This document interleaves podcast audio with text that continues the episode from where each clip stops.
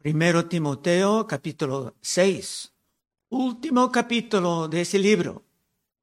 Y terminando esta carta, San Pablo dará a Timoteo unas exhortaciones, unos deberes que observando con diligencia se pudo terminar ganando la buena batalla. Desafortunadamente en nuestra época parece que muchos hermanos, hermanas, ni se dan cuenta de que la vida cristiana es una batalla. Estamos en rumbo a la gloria, pero en el camino hay muchos obstáculos, muchas distracciones, muchos obreros del diablo buscando la mejor manera de desviarnos. Uno, todos los que están bajo el yugo de esclavitud tengan a sus amos por dignos de todo honor, para que no sea blasfemado el nombre de Dios y la doctrina. En el primer siglo grandes cantidades de los cristianos eran esclavos. Es que la esclavitud era como parte de la vida normal. Y si un hermano no pudo conseguir su libertad, se pudo simplemente florecer donde estaba. Vimos esto en 1 Corintios 7, 7 21. ¿Fuiste llamado siendo esclavo? No te dé cuidado, pero también si puedes hacerte libre, procúralo más. Porque el que en el Señor fue llamado siendo esclavo, Liber, liberto es del Señor. Asimismo, el que fue llamado siendo libre, esclavo es de Cristo. Por precio fuisteis comprados, no os hagáis esclavos de los hombres. Pero a través de los siglos, la, la doctrina aquí presentada ha sido aplicada a todos que trabajan para otros. Aún los que solamente tienen negocio y trabajan por sus clientes, pueden sentir a veces como esclavos. Tal vez por tu trabajo has sentido como un esclavo a veces. Pero el trabajo de cada hermano, hermana joven, es algo sagrado. Porque tu manera de trabajar, la manera en que honras a Dios en tu trabajo, es tu manera de vivir como la sal y la luz del mundo. Otra vez, versículo 1. Todos los que están bajo el yugo de esclavitud tengan a sus amos por dignos de todo honor, para que no sea blasfemado el nombre de Dios y la doctrina. Y si no honras al jefe o al dueño del negocio o de la casa, dice aquí que estás causando el nombre de Dios de estar blasfemado. Mientras tú dices que eres cristiano, pero tu manera de trabajar es igual o hasta peor que uno del mundo. Dos, y los que tienen amos creyentes, no los tengan en menos por ser hermanos, sino sírvenles mejor, por cuanto son creyentes y amados los que se benefician de su buen servicio. Esto enseña y exhorta.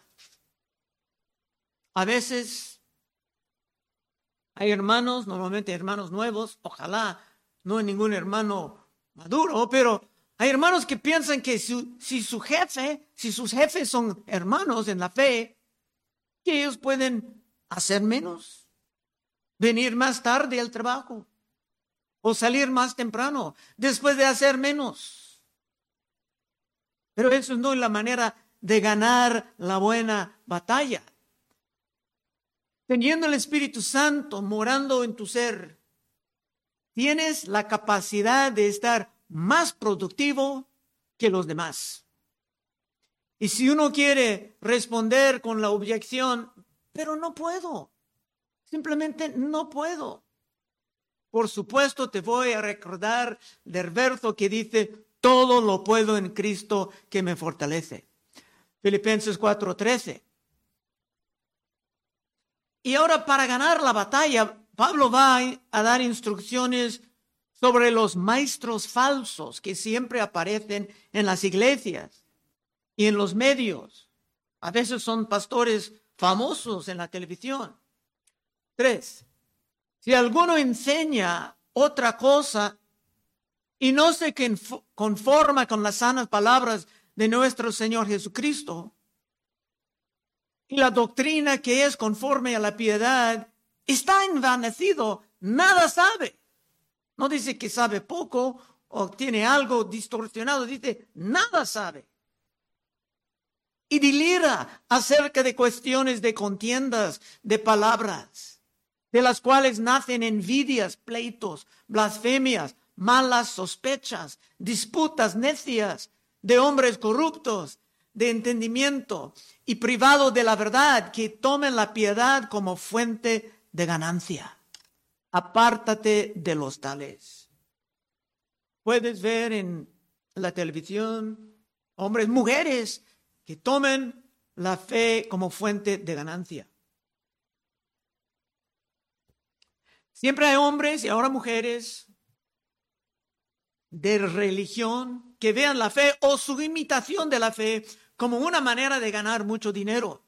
Otros vean la fe o su imitación de la fe como una manera de obtener acceso a mujeres o niños que se pueden abusar. Estos siempre existan y son herramientas del diablo. Y para ganar tienes que evitarles a todo costo, no dándoles ni un minuto de tu tiempo, ni un centavo de tu dinero. La iglesia Luz del Mundo, que salió de Guadalajara, México, el jefe ahora está pudriendo en la cárcel.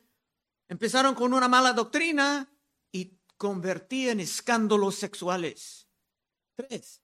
Si alguno enseña otra cosa y no se conforma a las sanas palabras de nuestro Señor Jesucristo y la doctrina que es conforme a la piedad, está envanecido, nada sabe y delira acerca de cuestiones y contiendas de palabras, de las cuales nacen envidias, pleitos, blasfemias, malas sospechas, disputas necias, de hombres corruptos, de entendimiento y privado de la verdad, que toman la piedad como fuente de ganancia, apártate de los tales. Y cuando dice apártate de los tales, no es una sugerencia, sino que es una orden, especialmente si es tu plan, su deseo, ganar la buena batalla. Algo importante que podemos observar en este pasaje es que cuando las doctrinas enseñadas en la iglesia se apartan de la verdad, de las escrituras, esto mismo va a producir toda forma de contienda, va a causar pleitos entre hermanos, va a producir blasfemias y malas sospechas dentro de la iglesia. Por esto, hermano, es vital que se conoce la verdad, que vives escudriñando las escrituras como gran parte de tu vida. De otra manera, será muy, muy dudoso que andarás ganando la batalla, sino que vivirá preguntando, ¿por qué yo estoy ya otro perdedor en el equipo ganador? Cinco, disputas necias de hombres corruptos, de entendimiento y privados de la verdad, que toman la piedad como fuente de ganancia. Apártate de los tales, porque gran ganancia es la piedad acompañada de contentamiento porque nada hemos traído a este mundo y sin duda nada podremos sacar. La piedad, o sea, la fe cristiana, no es un camino de, a ganancia para los carnales que ni quieren honrar ni amar al Padre, pero sí es una gran ganancia en otro sentido. Cuando puedes vivir como un contento. Y casi todos han visto ricos que aunque tenían casi todo, no eran contentos, sino siempre necesitaban más. Job honraba a Dios en sus peores momentos, recordando esa llave de que no traía nada a este mundo y tampoco iba a llevar nada. Después de perder todos sus hijos, dijo en Job 1.21, desnudo salí del vientre de mi madre y desnudo volveré, volveré allá. Jehová dio, Jehová quitó, sé el nombre de Jehová bendito. Se empezaba con nada, sabía que iba a perder todo en su muerte, entonces si Dios quería quitar a algo o a alguien, ni modo. Y con esa actitud, si sabes la historia, Job terminaba su vida ganando la buena batalla. Ocho. Así que teniendo sustento y abrigo, estemos contentos con esto. ¿Tienes tú grandes ambiciones de adquirir mucho en este mundo, materialmente hablando? Pablo dice que con la ropa y la comida ya tienes todo. Ahora bien, Dios puede bendecirte más y eso es normal en este país, pero esto no debe de ser una necesidad para tu felicidad. Tu hermano, hermana, joven, niño, debe de estar contento con la ropa y la comida y tal vez un techo sobre tu cama. Lo demás es extra. Y eso no es mi opinión, hermano, sino que tú lo puedes leerlo aquí en el versículo 8. Y a propósito, es un buen texto para sacar para los niños o los jóvenes si salgan con sus murmuraciones en contra de la providencia de Dios en cuanto a sus posesiones. Nueve. Porque los que quieren enriquecerse caen en tentación y lazo. ¿Esa batalla? Esa botella, perdón. Llegué a la iglesia, olvidé mi agua. Pero nada pasa por accidente, sino que Dios me mandaba al 7-Eleven aquí en la esquina de Muirlands y era difícil comprar mercancía porque había una cola muy larga de gente comprando boletos de la lotería. Así que mientras ustedes estaban llegando para honrar y glorificar a su Dios, ellos estaban llegando a la tienda para honrar y glorificar a su Dios, el dinero. Porque los que quieren enriquecerse caen en tentación y lazo y en muchas codicias necias y dañosas que hunden a los hombres en destrucción y perdición, porque raíz de todos los males es el amor al dinero el cual codiciando algunos se extraviaron de la fe y fueron traspasados de muchos dolores. ¿Quieres vivir no solamente con dolor, dolores, sino con muchos dolores? Entonces haz como el gran propósito de tu vida, el amor al dinero. Y hay que notar que el problema no es el dinero en sí. El verso no dice que el dinero es raíz de todos los males, sino el amor al dinero. Una gran diferencia. Siempre hay personas que no se toman cuidado en su manera de leer o escuchar la palabra y concluyen que el dinero es la raíz de todos los malos. Pero el dinero es simplemente otra herramienta que te puedes emplear para cosas buenas o por propósitos malos. Pero amando al dinero es una forma de idolatría. Es que muchos creen que con suficiente dinero ellos mismos serán como un Dios, controlando todo y controlando todos. Pero es una idolatría peligrosa. Colosenses 3:5. Haced morir pues lo terrenal en vosotros, fornicación, impureza, pasiones desordenadas, malos deseos y avaricia, que es idolatría. Cosas por las cuales la ira de Dios viene sobre los hijos de desobediencia. Esa forma de idolatría es muy peligrosa. El hermano Saúl tenía razón, porque hundiendo en esa jamás vas a ganar la buena batalla. Efesios 3, 5, 3 dice el mismo. Pero fornicación y toda inmundicia o avaricia, ni aun se nombre entre vosotros, como conviene a santos, ni palabras deshonestas, ni necedades, ni truanerías, que no convienen, sino antes bien acción de gracias. Todo lo que tienes, mucho o poco, acciones de gracias, porque sabes esto, que ningún fornicario o inmundo o avaro, que es idolatría, tiene herencia en el reino de Cristo y de Dios. Dos versos como testigos debe de ser suficiente, pero la palabra tiene mucho más que decir sobre ese tema, siendo tan peligroso. Salmos 37, 16. Mejor en lo poco del justo que las riquezas de muchos pecadores. Proverbios 23, 4. No te afanes por hacerte rico, sé prudente y desiste.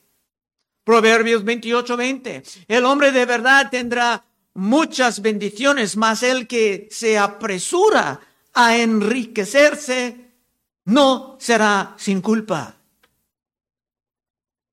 Los que tienen prisa especialmente van a romper algún ley en su adquisición. Proverbios 23, 5. ¿Has de poner tus ojos en las riquezas siendo ningunas? Porque te darán alas como alas de águila y volarán al cielo. Y esto es una promesa. ¿En qué te puedes confiar si las riquezas se convierten en tu Dios y la prioridad principal de tu vida? Pero finalmente, en las palabras de Cristo podemos encontrar algo que puede ayudarnos a entender más claramente. Mateo 6, 19. No hagáis tesoros en la tierra, donde la polilla y el orín corrompen, y donde ladrones minan y hurtan, sino haceos tesoros en el cielo, donde ni la polilla ni el orín corrompen, y donde ladrones no minan ni hurtan. Este verso nos ayuda a enfocar en la eternidad, futuro. No puedes llevar nada contigo cuando te mueres, pero te puedes mandar cosas allá. Ahora, a tu hogar futuro, por medio de tu manera de servir a tu Señor y ayudar a los demás. Una pregunta.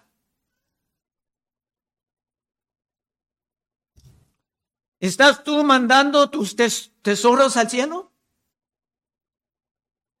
¿Es esto una gran prioridad de tu vida? ¿O por confusión del diablo estás solamente enfocado en lo presente? Estás mandando tesoros al cielo y si la respuesta es no, entonces ¿cómo vas a ganar la buena batalla? 11. Mas tú, oh hombre de Dios, en el ministerio estamos llamados hombres de Dios, pues lo puede aplicar al padre de la familia. Mas tú, oh hombre de Dios, huye de estas cosas y siga la justicia, la piedad, la fe, el amor, la paciencia, la mansedumbre. Pablo estaba instruyendo a ese joven en la manera de ganar la buena batalla. Y a lo mejor el Espíritu Santo de Dios está instruyendo a alguien aquí en esta mañana también en cómo vivir ganando la batalla. Y ojalá esta persona eres tú. Porque la vida cristiana es una batalla. Y lo más natural para un hijo de Dios es desear ganar. 12. Pelea la buena batalla de la fe Echa mano de la vida eterna, a la cual asimismo fuiste llamado, habiendo hecho la buena profesión delante de muchos testigos. La gran mayoría de ustedes han hecho una profesión, una buena profesión delante de muchos testigos en el día de tu bautismo. ¿Estás viviendo una vida digna de aquella profesión?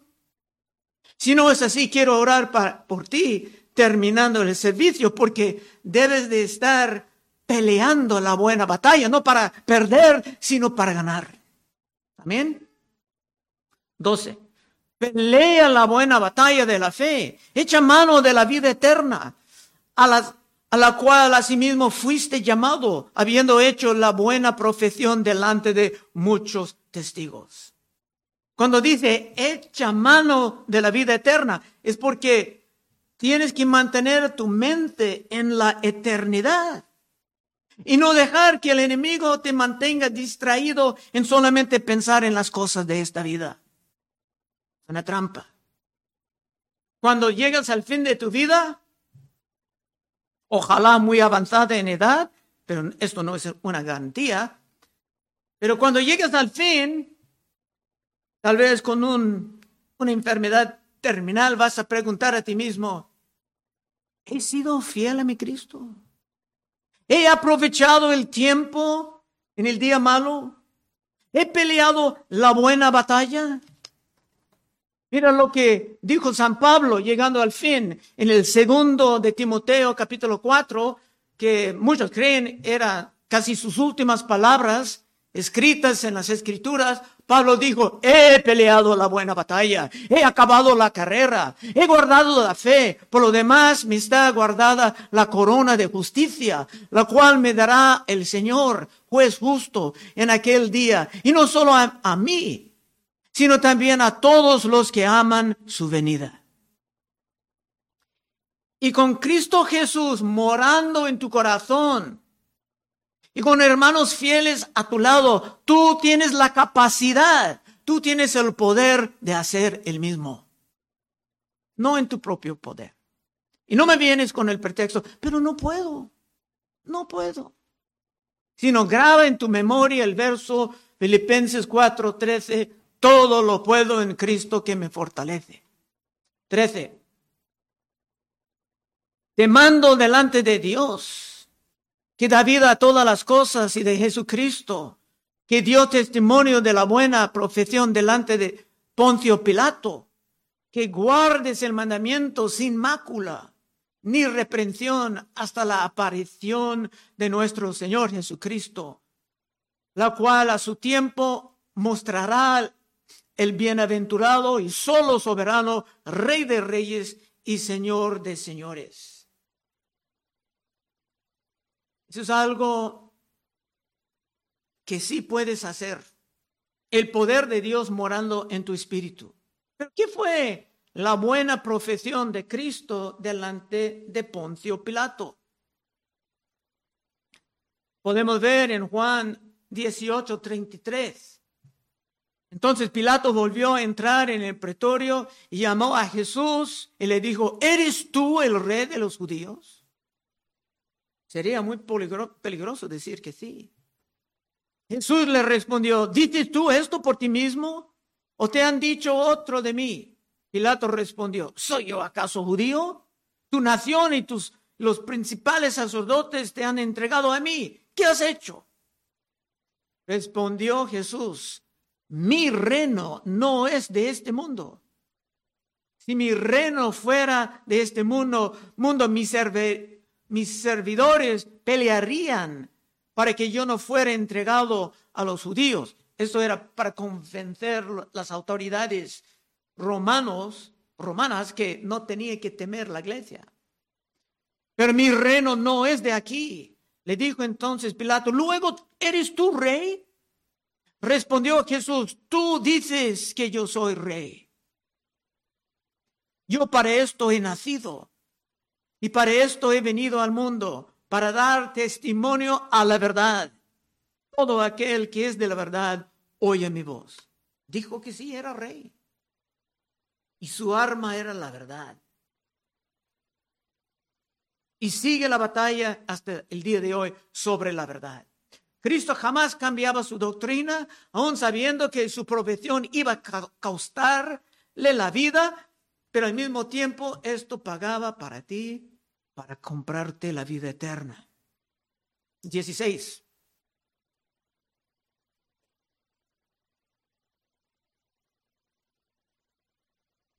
El único que tiene inmortalidad, que habita en luz, inaccesible, a quien ninguno de los hombres ha visto ni puede ver, al cual sea la honra, el imperio sepiterno. Amén.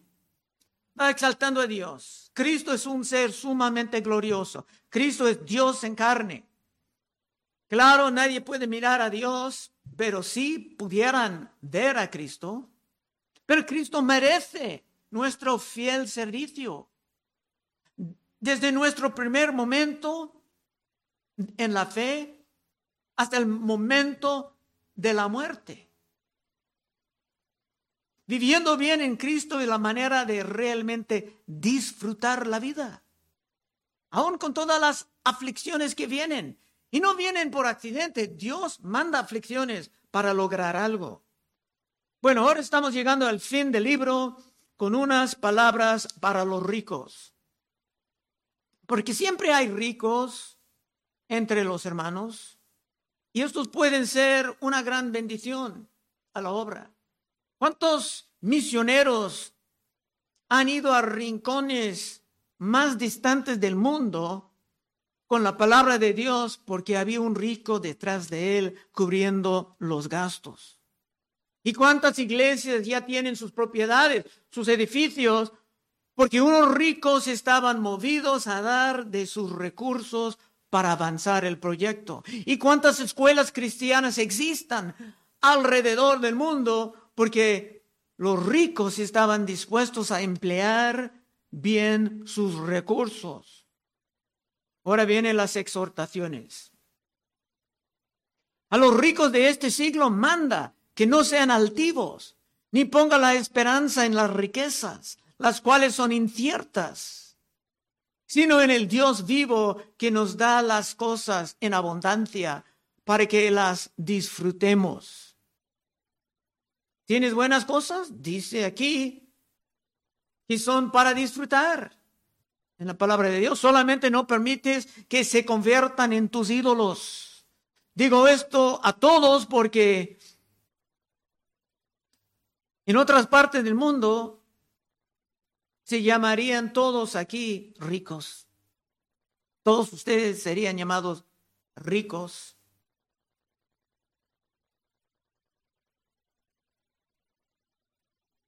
Aunque con todos los problemas de este país, aún sigamos ganando más, teniendo más posesiones que la gran mayoría de los países del mundo. El punto es que puedes disfrutar tus riquezas, pero no pongas tu confianza en ellas. Si ellos son tu confianza, están poco a poco convirtiendo en tu ídolo y Dios tiene que hacer algo al respecto.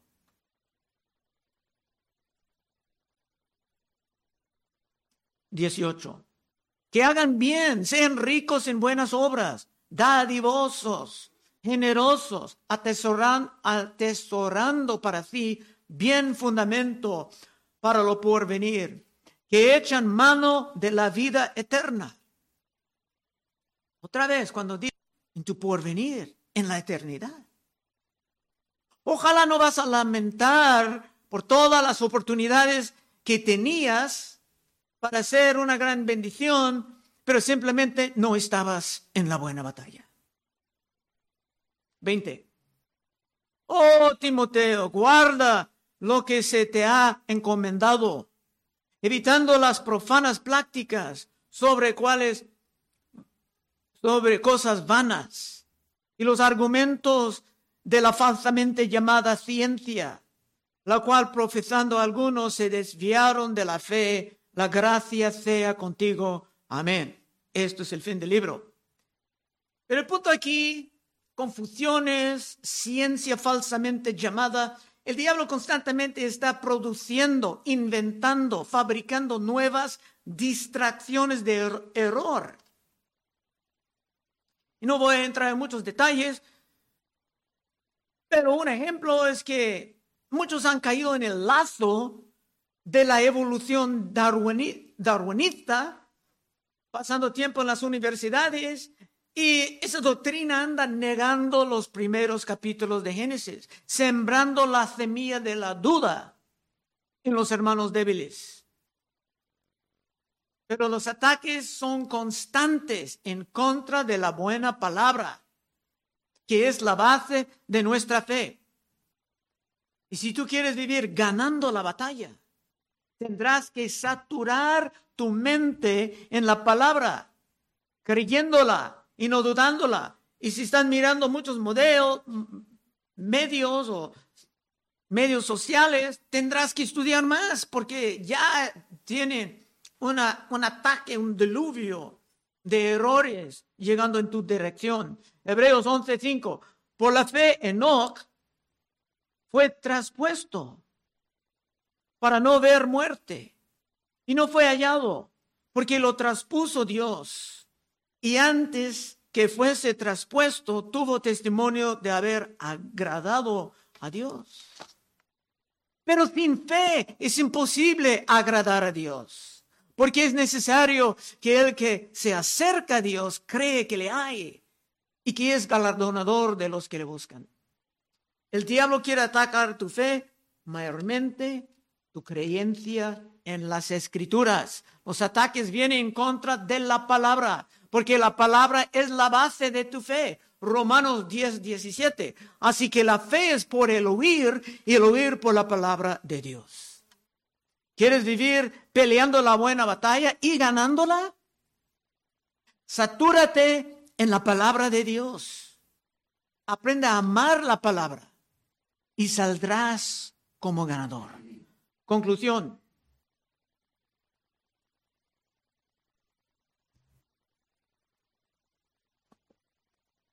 Quiero terminar considerando una posible objeción.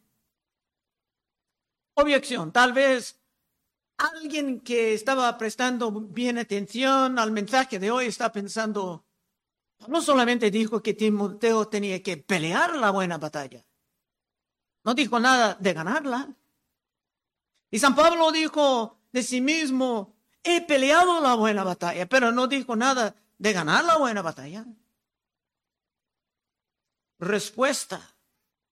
Es cierto, muy buena observación de tu parte, pero hay que comparar escritura con escritura. Pablo dijo en otra parte que nosotros somos más que vencedores. Romanos 8:35. ¿quién nos separará del amor de Cristo? ¿Tribulación o angustia o persecución o hambre o desnudez o peligro o espada? Como está escrito, por causa de ti somos muertos todo el tiempo. Somos contados como ovejas de matadero. Antes en todas estas cosas somos más que vencedores por medio de aquel que nos amó. Estamos llamados no solamente a pelear, sino a ganar, como dice en Romanos 16, 20, una promesa a la iglesia primitiva. Romanos 16, 20, y el Dios de paz aplastará en breve a Satanás bajo vuestros pies.